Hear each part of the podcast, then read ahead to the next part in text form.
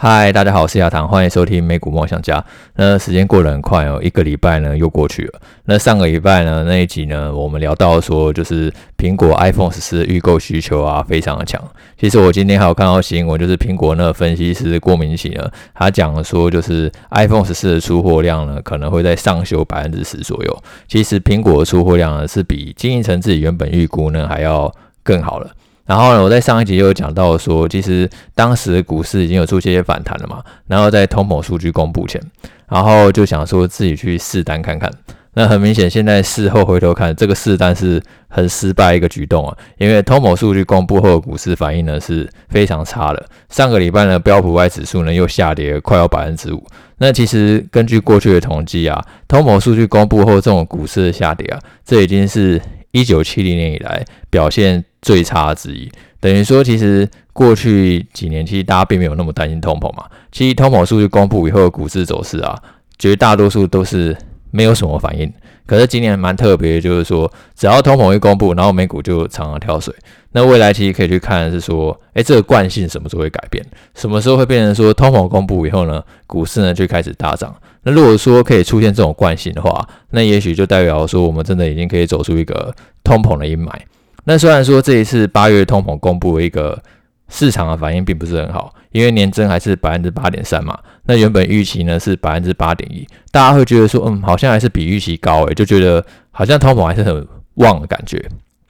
可是呢，如果你去看一些细项的话，其实八点三还是低于七月的八点五跟六月九点一，它已经是连续三个月走低了，而且汽油价格呢，它也一直在持续的下跌。现在比较要观察就是说，那个食品啊，还有房租的价格呢，还是在一个比较高档的区域，所以呢，它那个核心的 CPI 呢，改善的速度呢是比较慢的，然后造成说就是市场还是持续担忧嘛，所以呢，股市的反应呢就蛮疲软的。一直到现在，其实接下来要观察，就是这个礼拜四凌晨两点呢，就要召开那个利率决议。那原本市场已经预期说，就是联准会它就是要升息三码。那我记得我们在前面几集有讲过，说升息三码很有可能就是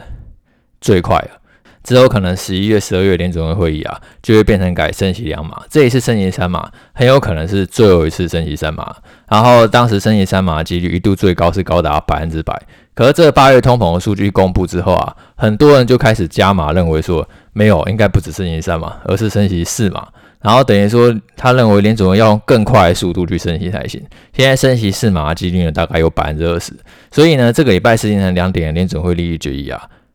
又是一个短线可以去试单的人，当然这个是赌啦，因为没有人可以知道说市场的反应是怎么样，并不是说叫大家就是现在呢要 all in 进去这样，因为这完全就是个人呢每一个人对行情的判断方法呢是不太一样的。那因为呢，其实现在市场一开始在担心说，诶，联总会会不会超过预期升级四嘛？那如果联总会呢符合预期升级三码的话，我觉得股市呢是有机会出现一些。反弹空间了，只是这个反弹空间呢，可能也不会走得非常的远，因为股市的行情主要是三大因素嘛。第一个，我们之前有讲过是市场情绪，那这个其实是很不稳，它短线可能每天都有变化，大家可能会追着消息跑，然后一下变得乐观，然后一下变得悲观。然后第二个就是货币政策，那货币政策的话呢，我们觉得联准会它可能这一次九月会议呢，就是它。最鹰派的一次，然后后面呢就会渐渐的转鸽，只是它这一次转向的速度并不会像以往那么快，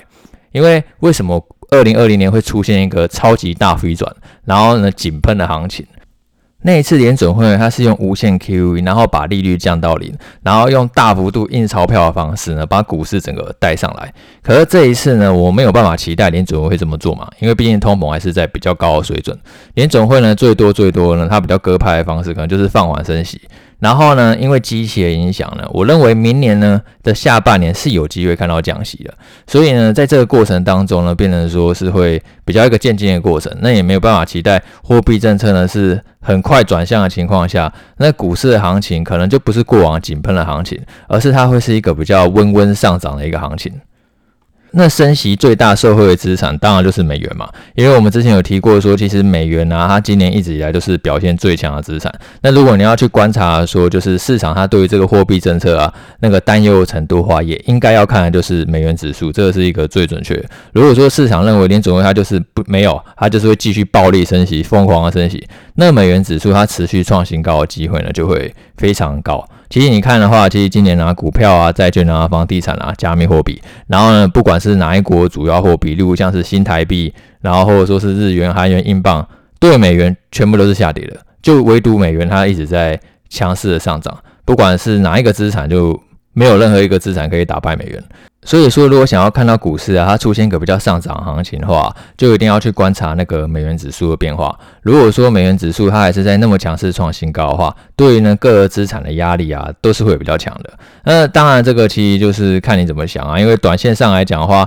只要美元指数一直创新高，我们就是一直要去承受这样的波动。可是呢，如果你可能是一个比较长线的投资人，例如你是买大盘的，那当然我们要趁大盘折扣的时候呢，就是要考虑的逆势呢分批的去加码。然后，如果说其实你是着重在那个建立一个被动收入，例如说你想要去买股票领股利，然后或者说是买债券领利息，那现在联准会开始在不断的升息，它那个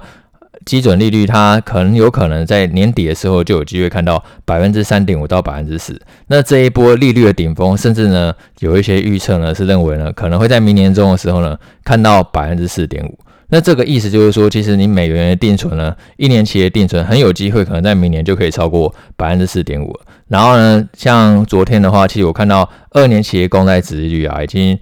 达到快要百分之四。等于说，其实你现在啊买债券啊领利息的这种吸引力呢，反而是越来越高了。因为如果呢你认为说未来几年的通膨其实并不会超过百分之四的话，那现在买债领息的一个吸引力当然就是划算的嘛。等于说，现在支付的利息呢，是足以去抵消通膨的。所以说，其实升息虽然说对于资产啊的打击呢，当然还是很大。就短期呢，真的会很痛苦。就像鲍威讲，他必须呢要让一些家庭呢感受痛苦，然后才能让通膨降温。嗯，我们当然没有办法去预测说鲍尔到要给我们带来一个多大的痛苦嘛。但是相对他把利率提高以后呢，其实呢也就等于说有机会呢用更低的成本呢取得一个更高的配息。这对于许多人来讲的话，也未必呢是一件坏事。那讲完联准会货币政策，那我们来讲一下最近公司的获利。因为其实货币政策或者说是企业获利啊，都是支撑股市一个关键嘛。那上个礼拜比较大的消息呢，就是物流巨头呢那个联邦快递呢，它取消那个二零二三年的展望。它原本六月的时候，它还对二零二三年的展望呢非常乐观，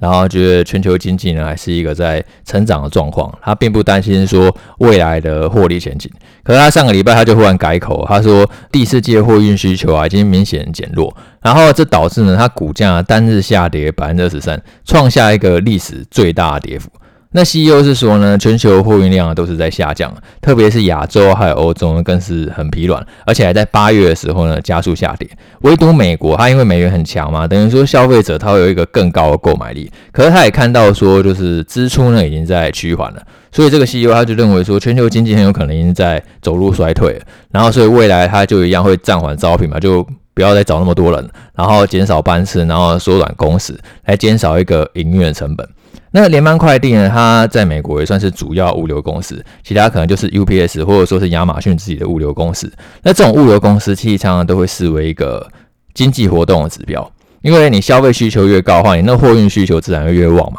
等于说呢，大家买很多东西，那那自然路上就有很多那个货车呢、卡车跑来跑去。但是如果今天整个经济冻结，大家呢买气没有那么强了，那路上跑的卡车自然就会越来越少了。所以大家常常都会把这一个当做一个。经济活动的一个领先的指标，或者说是缩影。那联邦快递呢，它也是道琼运输指数的成分股。那其实各位不知道有没有听过，就是其实道琼运输指数啊，常常都可以当做一个。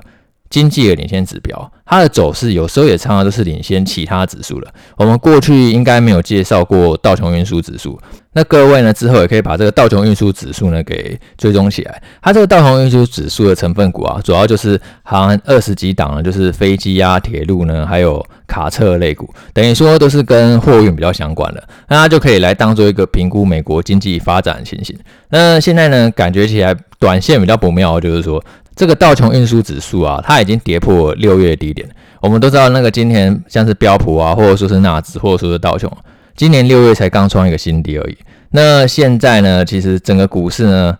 我们现在呢比较以技术分析来讲话，比较担心的就是说，它会不会又去跌破这个六月低点？那如果真的跌破的话，那也许呢，就是会有一个比较大的下跌出现。等于说，技术分析上其实会认为说，这是一个比较弱势的一个讯号。那当然反过来讲的话，就是可能你可以在考虑呢，在接近六月低点的时候呢，那我们自己呢可能就会考虑，哎，会不会这个六月低点呢会有支撑？因为刚好现在又是在联准会会议前嘛，会不会在联准会会议前，反而股市又走出一个利空出尽，然后反弹行情，然后反而在接近六月低点的时候呢，考虑去布局一些。那个多单，然后但是呢，跌破六月低点，哎，那就赶快出清，等于说你有机会用一个比较小的亏损，然后来达到一个更好的获利。那现在比较不妙就是说，道琼斯指数呢，它已经领先跌破六月低点了。那以技术分析来看的话，就是说最好是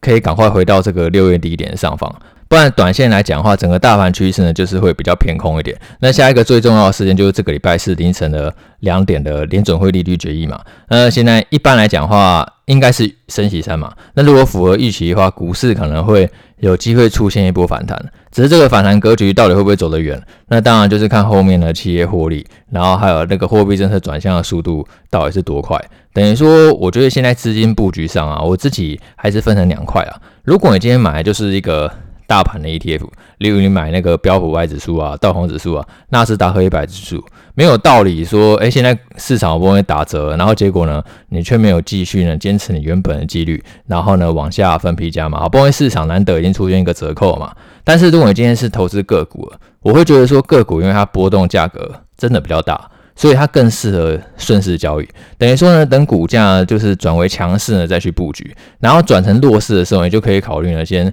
出场，然后呢，先停损。所以我在选股上，我还是会以就是股价强势的个股为主。那其实这些强势的个股，我都会介绍在我的专栏文章嘛。例如像是介最近介绍 Lululemon 啊，或者说是 First Solar 等等，就是我觉得他们最近不管是基本面或者说是技术面啊，我觉得表现都是相对不错的。然后还有就是像是上个礼拜那个举办投资者日的那个星巴克。其实各位如果观察到哈，最近星巴克股价表现呢也是相当不错。它从五月创新低之后，现在已经九月，到现在呢都没有再创下新的低点，而且是一个维持一个还不错一个上涨一个趋势。诶，那星巴克它在投资者日主要说了什么？其实主要就几点啊，它就是它再度上修未来的财测，然后而且它也预计说未来三年它会回馈股东两百亿美元。那这两百亿美元是包含那个配息还有买回库藏股的方式。那星以星巴克它最新的市值计算的话，其实这个回馈比例呢是非常高的，相当于差不多百分之二十左右，平均每一年差不多会回馈你快要百分之七。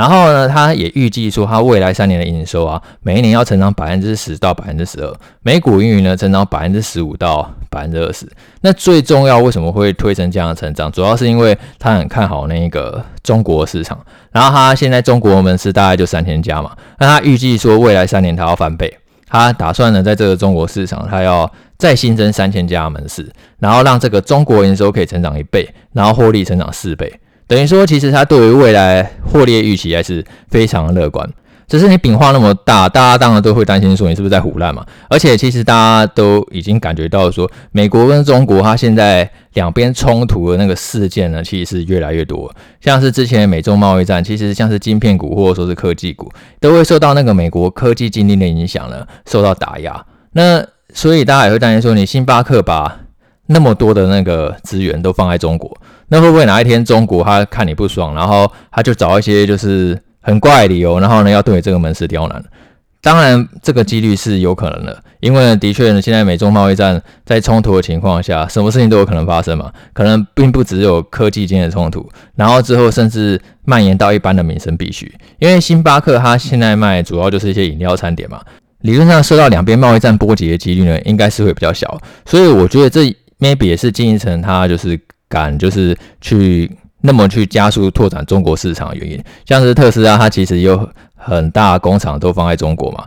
其实我觉得马斯克跟中国关系也是蛮微妙，因为特斯拉它其实目前还是来有蛮多的产量都来自那个上海工厂。然后如果哪一天就是中国它要拿上海工厂来计息的话，其实对于特斯拉也会有一个蛮大影响。这个意思是，我觉得投资特斯拉前呢，要去评估一个风险啊。那不管投资什么个股都是这样啊，就是没有什么个股是你值得去重压的。每一家公司都有它不可预期的，就是风险。你觉得这个风险可能发生的几率非常低，但是一旦发生，对于公司呢会有一个很大的打击。那你就要把这个列入评估，就是个股的比重就不宜太高。我现在个股其实都会控制在最高最高就差不多百分之十五左右。那讲回星巴克，星巴克它虽然上修未来展望，那我觉得其实最让我安心的就是他那个创办人啊，他今年五月呢才大买了一千五百万美元的股票。那在我来讲的话，这个就是真金白银进场啊，你并不是说只有嘴巴讲讲而已，你是真的进场然后买股票，然后而且他进场的时间点还真的很准哦。他今年五月进场的时候，星巴克股价。就见到低点了，然后从现在涨幅呢，其实是高达三成，就是他们进场的时机真的是抓得不错，算是跟着内部人抄底一个蛮成功的案例吧。不是说跟着内部人抄底已经成功，因为 Netflix 的创办人也有买过股票，忘记是在今年二月还是三月。那后来大家都知道内弗利斯继续跌烂，所以并不是说内部人抄底的就已经是百分百。但是就算是一个现行的投票啊，至少你可以相信基金层他是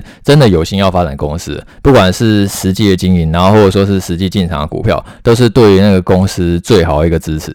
所以总结起来，我现在资金大概就分两块啊，就是技术面它表现强势，然后有基本面支撑的个股。那因为现在大盘整个表现低迷的关系，其实技术面强势的股票呢，并不会太多，你的铺钱的比重自然就会比较小。然后另外一个呢，就是我就是还是会去配一些大盘 ETF，因为大盘 ETF 它真的很适合在风雨飘摇的时候，就是往下呢分批加码。那它就是很适合用控制资产配置占比的方式进行。那这什么意思呢？例如说，你原本大盘 ETF 呢，最高你可能就是想要买到三成，那现在可能跌烂了，变变成只有占整个总资产的两成，那你就可以再补到三成嘛。然后反过来是一样，就是今天可能涨了很多，然后涨到变成三成五或者说是四成，那你就可以适时的去逢高卖出，然后降到三成，用控制资产占比的方式啊，就可以让你有逢高获利了结，然后逢低分批加码一个效果。我这几天呢有看完一本书，叫做《跟着肯恩·费雪的洞悉市场》。那其实里面也提到，就是对于整个大盘的长期走势呢，你是不应该看空的。它短期的下跌幅度可能会非常的惊人，因为没有人知道说短线波动到底是怎么样。像我们刚刚在前半段有聊到说，六月低点呢，以技术分析来讲话呢，会是一个很重要的指标。如果真的又跌破，那也许会引发一个比较大的一个下跌，等于说它会是一个蛮重要一个支撑，大家都在看呐，就是做技术分析的大家都会去看。你短线来讲话，还真的不知道说市场的走势呢到底是什么样子，它可能更好，也可能更烂。但是长期来讲话，它就是会一个持续的向上，因为人类文明就是也在不断的进步嘛。过去呢，两千年网络泡沫才刚出来而已，然后现在也不过才过了二十年。你可以想象成两千年我们还在玩那什么魔力宝贝啊、仙境传说啦、风之谷啊。好玩那么就是只想到玩游戏而已，那当时我们都还很小嘛，国小或者说是国中而已。然后现在过了二十年之后，其实整个网络都已经移到手机上，然后有一大堆 app 可以给你用。然后呢，就是生活其实只要带一只手机就搞定了，就是你也不用带钱包，然后甚至不用带钥匙，就是有些汽车它是直接用手机去开门的，就生活其实已经越来越方便了。那随着人类文明它不断的进步，然后指数它长期向上的机会就是非常高。而且其实根据过去两百多年来统计啊，也没有所谓的一个长期熊市。更多的就是一个长期的牛市，熊市呢，它平均持续二十一个月，但是牛市呢，高达五十七个月。换句话说，上涨时间呢是下跌时间的两倍。所以假设也就是一个大盘流，我就是要买大盘 ETF，因为呢，可能你也没有时间看盘，然后没有时间去选一个强势的个股，那这样的话呢，持续投资指数，我觉得会是适合一个是你可能真的很忙的一个最佳选择。那其实可能费雪他里面有统计啊，就是如果你从一九二八年统计到二零一年，这个时间跨度够长了吧？将近一百年的历史，那你持续投资指数一年上涨的几率是超过七成，不是百分之百哦，超过七成嘛，代表说还是有快要三成机会你是看到指数下跌，就是现在嘛。很多人可能就是说啊，我从去年十一月就进场到现在。然后现在已经九月，我怎么这一年毫无成果？然后看着指数就是一直不断的杀杀杀杀杀，那这个在历史上都是有可能发生的事情，因为其实高几率不代表说一定会发生，低几率也不代表不会发生嘛。所以持续投资指数一年上涨的几率很高，但是还是有机会呢，就是看到下跌。那如果你继续把这个时间拉长，你拉长到五年，这个上涨的几率超过八成。然后你拉长到二十年的话，上涨的几率是百分之百。那我觉得投资本来就是一辈子的事情嘛，你并不是说只有今年投资，你明年好好投资，然后呢还有后年，然后还有未来好几十年。特别是我的听众，可能大部分都是二十岁到四十岁左右一个上班族，就是我们人生其实都刚开始而已啊。然后接下来的话，其实你就是持续呢，把每一个月工作薪水啊，努力的存钱，然后放大你的本金，然后呢，坚持继续投入指数的话，其实长期上涨的机会都是非常的高。所以持有时间越长的话，你创造的报酬呢会更多。那最后跟各位预告一下，我们上一集来宾呢邀请到那个景大学长 Eagle 啊，那下一集的来宾呢会邀请到我那个学弟呢 PG 呢来上节目。那 PG 呢跟我一样，过去呢都是在警界服务，啊曾经当过刑事警察，然后派出所所长。可是后来他就一样，就是放弃那个公务员生涯，然后改当那个理财顾问。然后现在管理的资产已经有超过两亿元的台币。那 PGT 它就是用资产调配的方式，然后以指数投资的方式呢去。做好他一个财务的规划，所以呢，就是在这种风雨飘摇的时刻啊，就是如果你对于大盘的信仰可能有点动摇，那我觉得这个礼拜五这一集呢是很值得你去听的。那我也很期待那个 PG 的分享。再第二件事呢，就是今天晚上七点的时候呢，我在 YouTube 呢还有粉砖呢都会直播。嗯，主要是直播说，就是最近呢，其实大家如果看我粉砖的话，应该都会发现说，就是我那个花蛮多时间还有金钱开发那个。美股梦想家 App 呢，终于已经要正式上架。那这个 App 呢，它预计会在这个礼拜五，也就是说九月二十三号的时候呢，它会开放到 Google Play 跟那个 App Store 下载，就是双平台，大家都可以去下载，免费下载呢，去测试来玩玩看。那我觉得这个 App 其实虽然花的时间真的非常的多，因为差不多花应该两年多有吧。那里面其实像是个股 ETF 的资料呢，是全部都有，然后它也去提供我自己的。五种的选股策略，然后还有就是包含公司基本资料查询啊，然后技术面分析啊，然后还有就是也结合就是我专栏文章还有 podcast，就是我尽量把很多功能都放在一起，然后让大家说，其实就是在使用这 app 上的话呢，就是可以完成你一个更多一个投资决策。其实我自己也有犹豫过啊，就是我要不要在现在市场那么糟的时候，